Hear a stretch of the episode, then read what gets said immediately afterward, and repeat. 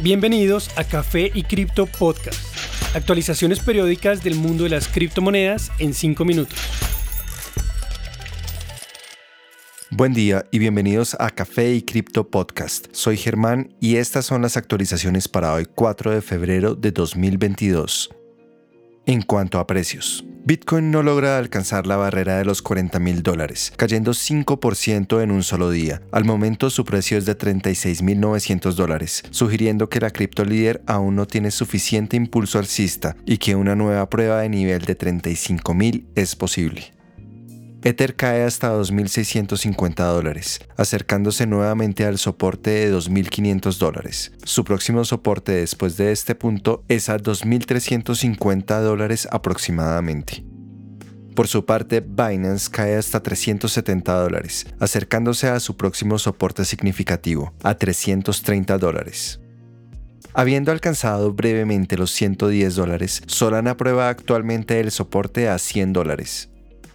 Copiando el comportamiento de las otras top 5, Cardano llega a 1.05 tras la caída impulsada por el movimiento de Bitcoin. Las demás monedas del top 10 promedian caídas entre 5 y 10%.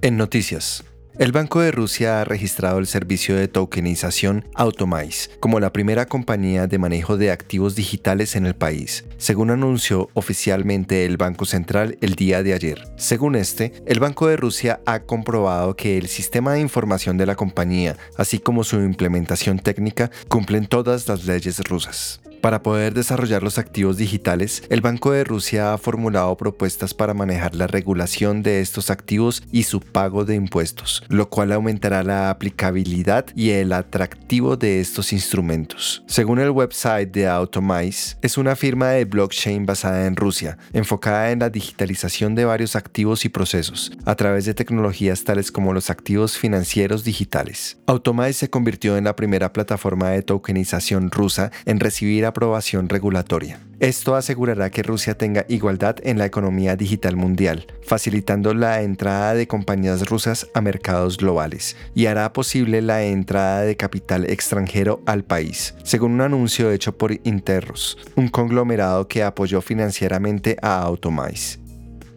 El organismo responsable de la recolección de impuestos en Estados Unidos, el IRS, ha decidido no cobrar impuestos para blockchains que utilicen el sistema POS o prueba de ahorro. Una pareja de Nashville discutió que estos tokens obtenidos a través de este tipo de protocolos son propiedades creadas por los ciudadanos y no se les debería cobrar impuestos hasta que no se vendan o intercambien. Según la demanda interpuesta el 26 de mayo pasado ante una corte estadounidense en Tennessee, Joshua y Jessica Jarrett pidieron un reembolso de casi 3.300 dólares por pagos hechos en el 2019 en la blockchain Tesos. Según fuentes cercanas a la pareja, el pasado 20 de diciembre recibieron una carta donde el IRS confirmaba el reembolso, además de intereses. La decisión es un paso importante para la industria del blockchain, basadas en prueba de ahorro o staking, para lograr que estos beneficios sean considerados propiedades y no ingresos que deben pagar impuestos. Según un estimado de la bolsa de criptomonedas Kraken, la industria de prueba de ahorro o POS maneja un estimado de 18 billones de dólares.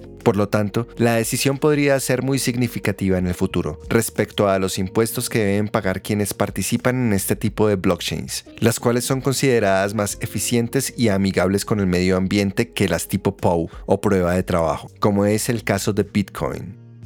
Hablando con la cadena CNBC, Pat Toomey, senador por el estado de Pensilvania, trató el tema de las criptomonedas y otros activos financieros. Según él, actualmente no está transando criptomonedas. Sin embargo, cree que las cripto no van a desaparecer y deberían ser parte de un buen portafolio. Parece que los criptoactivos están para quedarse y un portafolio adecuadamente diversificado debería tener un poco. Siempre he sido un defensor de los mercados libres, gobiernos con poder limitado, regulación más ligera y menos impuestos, y sigo creyéndolo. En 2021, oficiales selectos transaron cientos de millones en el mercado de acciones. Los reportes oficiales revelaron que miembros del Congreso compraron y vendieron un total de 290 millones en acciones y apenas 570 mil en criptomonedas. El principal asunto es la percepción de si el Congreso debería tener posibilidad de transar activos como las acciones, puesto que tienen la capacidad de regular e influir directamente sobre su precio, contrario a las criptomonedas.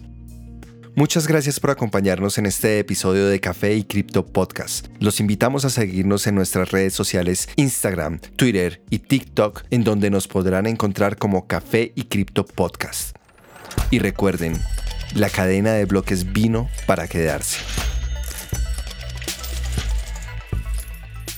Los artículos y análisis mencionados en este podcast no constituyen una recomendación u oferta de inversión ni una promesa de resultados futuros. Haremos todo lo posible para garantizar la precisión de la información incluida en este podcast sin asumir ninguna responsabilidad por información faltante o incorrecta. Las operaciones con criptomonedas implican un elevado riesgo, incluyendo pérdida parcial o total del capital invertido y pueden no ser adecuadas para todos los inversores.